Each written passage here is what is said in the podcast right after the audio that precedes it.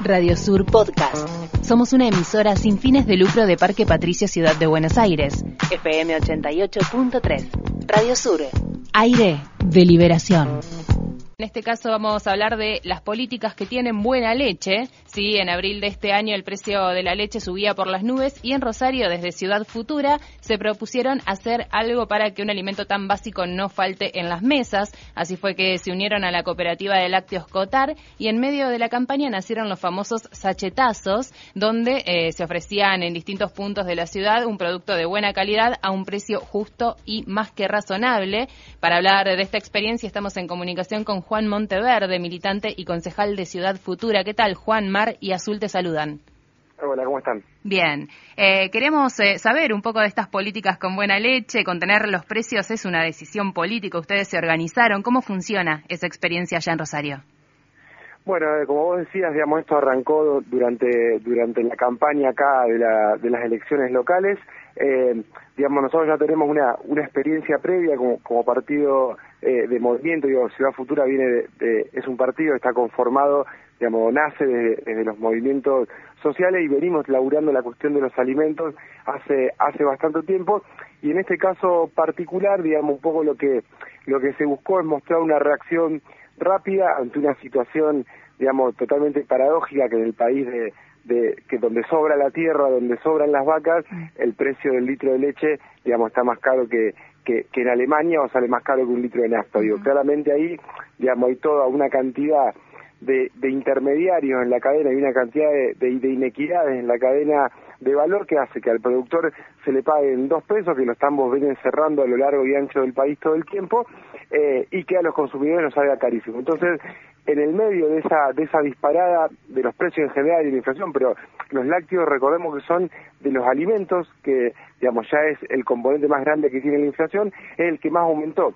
En un año los lácteos aumentaron 100%. Entonces nosotros lo que hicimos fue, en Rosario hay una cooperativa láctea, digamos, que se llama Cotar, que tiene casi 80 años, que fueron los primeros tamberos, digamos, de, la ciudad que se organizaron justamente hace 80 años para pelear por lo mismo que hoy, por el precio del litro de leche.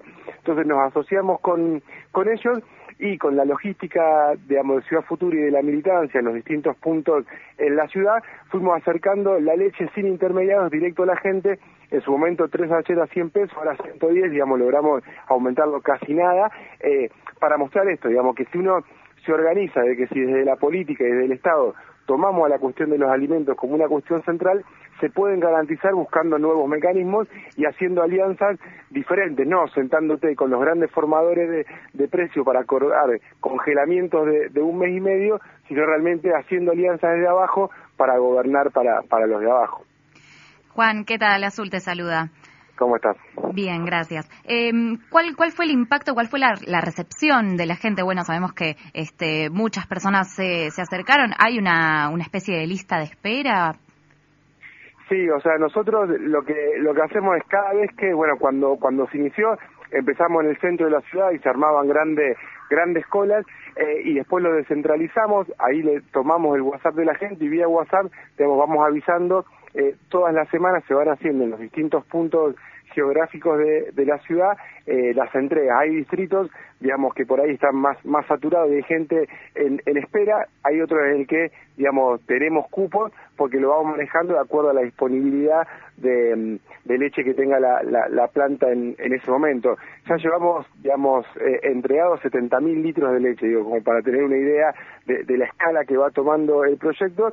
Y cada vez que hay una evaluación, cada vez que los precios, digamos, dan un, un salto grande, eso inmediatamente tiene el correlato de que más gente se acerca a comprar. Nosotros la otra vez comentábamos que después de, las pasos, que se da esa mega devaluación en dos días, aumentó 30% la demanda de leche en los distritos. Yo creo que eso muestra, digamos, la, la crisis por la cual estamos atravesando. Claro, sí. Eh, Juan, sabemos que hace un tiempo tenían eh, una experiencia eh, en un tambo, que era el tambo La Resistencia, de ahí salía un dulce de leche. ¿Qué, otras experiencias de comercio justo impulsan o podemos encontrar en Rosario? Bueno, como vos decías, digamos, el tambo La Resistencia lo, tiene como una particularidad que es, por un lado, una política de, producción, de, de alimento, pero a su vez también es una política, digamos, de defensa de las últimas tierras de, de la ciudad eh, y el tambo continúa, de hecho, eh, es uno de los únicos, yo diría, tambos de una escala media que sobrevive a esta concentración de, de la industria láctea en Argentina, donde solamente dos industrias manejan más de la mitad del mercado eh, y esa experiencia continúa, digamos, los compañeros son una cooperativa que produce eh, distintos tipos de queso y de, dulce de leche. Y además, digamos, es el proyecto se continúa. Y nosotros tenemos un sistema que viene funcionando desde el 2014 que se llama Misión Antiinflación que tiene que ver justamente con poder generar un cambio en la cultura de, de consumo y saltear a los intermediarios y fundamentalmente evitar el supermercado. Digo, nosotros hace el 2014 que este sistema funciona y uno puede comprar, digo, si la gente quiere interesarse en www.misionantiinflacion.com.ar puede meterse y ver cómo funciona un sistema de compras colaborativas donde todos los meses uno la compra que normalmente hace en un, hipermercado la puede hacer en un sistema como si fuera la página de, digital de cualquier hipermercado donde vas haciendo la compra de eligiendo los productos, lo hace, hacer el pedido un fin de semana y al fin de semana siguiente lo pasas a retirar. De esa manera ahorramos hasta un 30% en la compra de, de todos los meses, lo cual no solamente genera un ahorro económico, sino que también uno está comprando eh, en y también crea como un círculo virtuoso te, solamente sí, te estamos perdiendo, Juan. Perdón. A, a, a, los pequeños productores para un mercado diferente. Juan, te, te estamos perdiendo, no te estamos escuchando. A, a ver, hola. Me da la sensación eh, de que me da la sensación de que nos, no nos está escuchando. Estamos en comunicación con Juan Monteverde, militante y concejal de Ciudad Futura. Estábamos conversando acerca de esta medida que se llama política con buena leche, donde desde abril de este año el precio de la leche que estaba subiendo por las nubes en Rosario, desde Ciudad Futura, la organización a la cual Juan pertenece, este, propusieron hacer algo para que esa situación cambie y es entonces que están llevando adelante los sachetazos, estos, eh, esta medida de comercialización eh, de comercio justo. Juan, ¿estamos otra vez en comunicación con vos? Sí. Ahí, está, te estábamos perdiendo. ¿En qué, parte se cortó? Eh, sí, está, estábamos eh, conversando acerca de las experiencias de comercio justo que ustedes impulsan. Vos mencionabas que mencionabas la página misionantiinflación.com.ar, hasta ahí. Bien, ahí digo, ahí uno puede, eh, y los que quieran meterse para ver cómo funciona, básicamente el sistema lo que hace es uno puede ingresar en esa página, hacer una compra como si fuera en cualquier eh, hipermercado, em, y lo que hacemos, uno hace la compra un fin de semana y pasa el fin de semana siguiente a retirar eh, su pedido junto con el círculo de, de consumo. Digo, la misma compra que uno hace en el hipermercado digamos, desde carne hasta artículos de, limpieza, la puede hacer a través de la misión antiinflación y tenés un ahorro de hasta un 30% eh, en la compra, lo cual genera no solamente, digamos, ese ahorro económico, sino que a su vez estamos apoyando a los pequeños y medianos eh, productores, fábricas recuperadas, es decir, genera un beneficio no solo en el consumidor que paga menos, sino también el productor que se le paga, digamos, un precio justo por, por su trabajo y se demuestra que se pueden comprar productos de de calidad y reemplazar en su totalidad la compra de un que se hace en un, hipermercado. Entonces digo, eso lo que muestra es que, digamos, si realmente podemos generar política, digo, esto nosotros lo hacemos absolutamente desde ya, digo, como movimiento social no tiene ninguna parte estatal el proyecto de, la misión antiinflación, decir, no tiene ningún subsidio, eh, no tiene ninguna gran logística por parte del Estado, sino que simplemente la militancia y la gente organizándose para, para cambiar los hábitos de, consumo. Si uno puede generar ese aprendizaje que se genera en la misión antiinflación como forma de consumo colaborativo, pasarlo a una política de Estado, es decir, con el poder del Estado económico, de logística y demás, bueno, yo creo que ahí podemos empezar a pensar que los alimentos, digamos, sean parte de, una política y no dejarla librada al mercado, porque si no vemos lo que lo que pasa eh, en, la economía cuando uno deja eh, librado a que a que regule el mercado. Sí, sí, efectivamente. Estamos hablando con Juan Monteverde, que es militante y concejal de Ciudad Futura. Eh, bueno, Juan, sabemos que Rosario, que es una de las principales capitales eh, del país, es una ciudad con un eh, fuerte cordón industrial. ¿Cómo afecta toda esta, esta situación que se estuvo dando, no solamente en estos últimos tres años, sino específicamente en estos en estas últimas dos semanas este de, crisis nacional y económica a Rosario particularmente Bueno, a ver, digo, la, viene pegando claramente, digamos, de, forma tremenda en, todo el país. Rosario tiene la, la particularidad de que al ser una, digamos, una ciudad grande, pero no ser, digamos, la capital de, la provincia, eh, digamos, casi todo el movimiento económico se da, digamos, de, parte de la actividad privada, es decir, no hay un gran desarrollo de toda la parte más de, la burocracia estatal, entonces hace que cada vez que hay una crisis en, económica y que enfría la economía, digamos, se frenan algunas cosas, se ve rápidamente la respuesta, por eso muchas veces, eh, digo, en la historia, las crisis o los estallidos empiezan por Rosario, porque cuando se resiente la actividad económica, sobre todo, como vos decías, la industrial y demás, se ve se ve el, el, resultado de la crisis de forma muy muy rápida. Y la verdad que digo en estos tres años y medio del gobierno de Macri donde uno de los principales vectores fue la, la desindustrialización, abrir las exportaciones y demás, las importaciones, bueno, Rosario lo, sintió y, y mucho. Por otro lado, también, digamos, Rosario es el principal puerto exportador de, materias primas de Argentina, entonces ahí hay un movimiento vinculado al desarrollo del, modelo agroexportador que mueve otros resortes de la economía, pero claramente, digamos, como está demostrado en, la historia, que ganen los ricos eso no significa que después derrame para otro lado, por eso la verdad que la situación lo que tiene es que cada vez se va aumentando más la desigualdad, es decir, los que más tienen tienen cada vez más y los que menos tienen tienen cada vez menos y eso se va agudizando a medida que que la crisis se va mostrando en todo su desarrollo, digamos, se pegan estas mega devaluaciones, aumento de precio y demás, Rosario lo vive de forma muy crítica. Hablando de quienes tienen menos, eh, en Capital Federal se, realizó un censo popular que arrojó que más de 7.000 personas viven en la calle. Eh, ¿Hay algo, una experiencia similar eh, de, censo, digo? ¿Cuál es la situación en Rosario?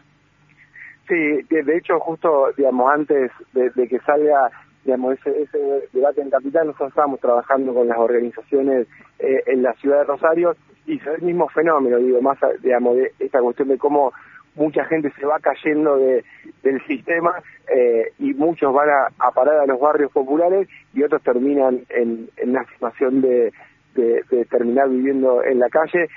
Insisto con esto, digo, Rosario ve muy rápido, digamos, los efectos de, de la crisis Digamos, acá hay varias organizaciones que vienen laburando con la gente en situación de calle, buscando, digamos, cómo paliar, sobre todo en esta situación en invierno y demás, eh, y con ello estamos intentando desarrollar una política pública, digamos, para ver cómo también desde el Estado, digamos, se le brinda una respuesta inmediata, más allá que obviamente después el, el, trabajo de fondo tiene que ver con qué modelo digamos, productivo se impulsa eh, a nivel nacional y qué modelo de ciudad también tenés en términos de, de, ciudad, digamos, de quienes ganan y quienes pierden en la ciudad, y en eso es algo que venimos laburando hace, hace mucho tiempo. Digo, Rosario, durante todo el periodo de crecimiento del kirchnerismo y de, los años donde justamente la soja, digamos, tenía precio récord y se iba por estos puertos, e, en ese momento de mayor crecimiento económico, la ciudad de Rosario, en vez de, de crecer un poco más pareja y ser más igualitaria, por el contrario,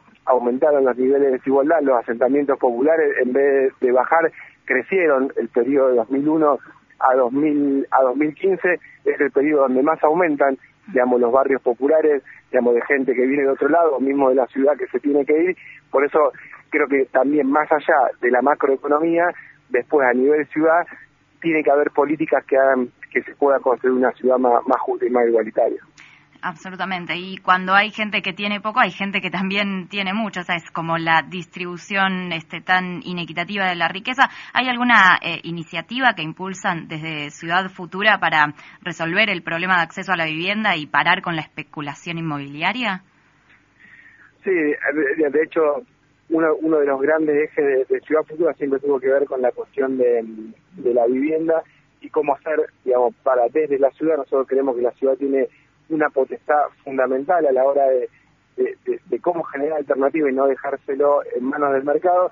Y una de las propuestas que estamos peleando hace años en el Consejo para que salga, pero que tiene una gran resistencia por parte del, lobby inmobiliario, tiene que ver con la posibilidad de, de construir una inmobiliaria pública, o sea, que el Estado no solamente regule mediante las normas urbanísticas eh, qué se puede hacer y qué no se puede hacer en la ciudad, que, que regule la demanda privada, sino que también puede el Estado municipal meterse en el mercado de, la tierra, o sea, comprar y vender, construir, porque nosotros creemos que hoy, con el grado de voracidad del mercado, el Estado quedándose en su fase solamente de, regulación no va a alcanzar nunca y tiene que, digamos, uno puede, tiene que poder tener la alternativa privada de la vivienda, pero también tiene que haber alternativa pública, digo, de, vivienda pública de alquiler, de vivienda eh, a través de crédito, bueno, eso es una herramienta concreta ideamos de la ciudad de Rosario, que, se, que existe en otros países, pero que tiene mucha resistencia por parte del mercado para llevarla a cabo. Claro, sin duda. Eh, Juan, te hacemos una consulta más que tiene que ver, eh, te estamos paseando por todos lados, pero porque nos, nos, parece muy interesante, ya que tenemos la oportunidad de conversar con vos, que sos concejal de Rosario. Sabemos que hace pocos meses la Cámara de Apelaciones de Rosario decidió dar marcha atrás con el histórico fallo eh, de las madres que se plantan, las madres que, que cultivaban aceite de cannabis. ¿Nos podés contar, o sea, cuáles son los argumentos? Bueno, después sabemos que en realidad se las habilitó finalmente para que lo puedan este, lo puedan seguir fabricando. ¿Existe, no sé, la misma persecución para el negocio del narcotráfico? No sé. Bueno, hoy, digamos, la, la mala noticia es, como vos decías, que, que en primera instancia logramos un, fallo histórico que habilitaba a las madres a, a poder cultivar cannabis medicinal para, para sus hijos. Después la Cámara, digamos, dio marcha atrás, pero a su vez, digamos, concedió el recurso de apelación eh, a, la, a la Corte Suprema Nacional, por ende hoy está en manos de, los jueces de la Corte decidir, digamos, si, si las madres pueden, digamos, autocultivar para sus hijos y que el Estado no las persiga. Acá lo que estamos discutiendo a través de este, de este amparo que presentamos tiene que ver con, digamos, reconocer una situación que, que de hecho existe, reconocer que las madres encontraron, digamos, en ese tratamiento alternativo, digamos, una, una, una solución, digamos, para para, para sus hijos y que en ese, en ese marco el Estado, en vez de acompañarlas, las termina persiguiendo. Bueno, en primera instancia logramos, digamos, ese fallo histórico que avalaba a las madres y hoy está esa discusión, pero yo creo que justamente lo que esta discusión en la justicia lo que hacen también es adelantar un poco las discusiones en términos en términos generales. Hay leyes, digamos, de cannabis medicinal, pero tiene que ver con una cepa en particular para para un para un para un cuadro, para unos síntomas, esto lo que estamos planteando es la posibilidad de autocultivo. Y eso es lo que se da paradójico, como vos decías, que la ciudad de Rosario tiene los índices de criminalidad vinculada al narcotráfico más grandes del país, entonces tenés un Estado que persigue a las madres que cultivan cannabis para sus hijos y termina siendo cómplice en connivencia de las grandes bandas narcos, digamos, que termina generando una situación eh, de violencia en la ciudad eh, inédita en otro lugar de, del país. Por eso yo creo que son discusiones que justamente van vinculadas y uno a través de, esa, de esas presentaciones lo que va generando ese, es el debate y ver cómo avanzar con la sociedad también en, en, eso, en esos términos. Así que hoy la situación está en la, en la Corte Nacional, pero yo creo que el avance significativo de, tener hoy, digamos, que, que las madres puedan seguir, seguir cultivando más allá de lo que después diga la Corte. Juan, te agradecemos por el tiempo y por las definiciones.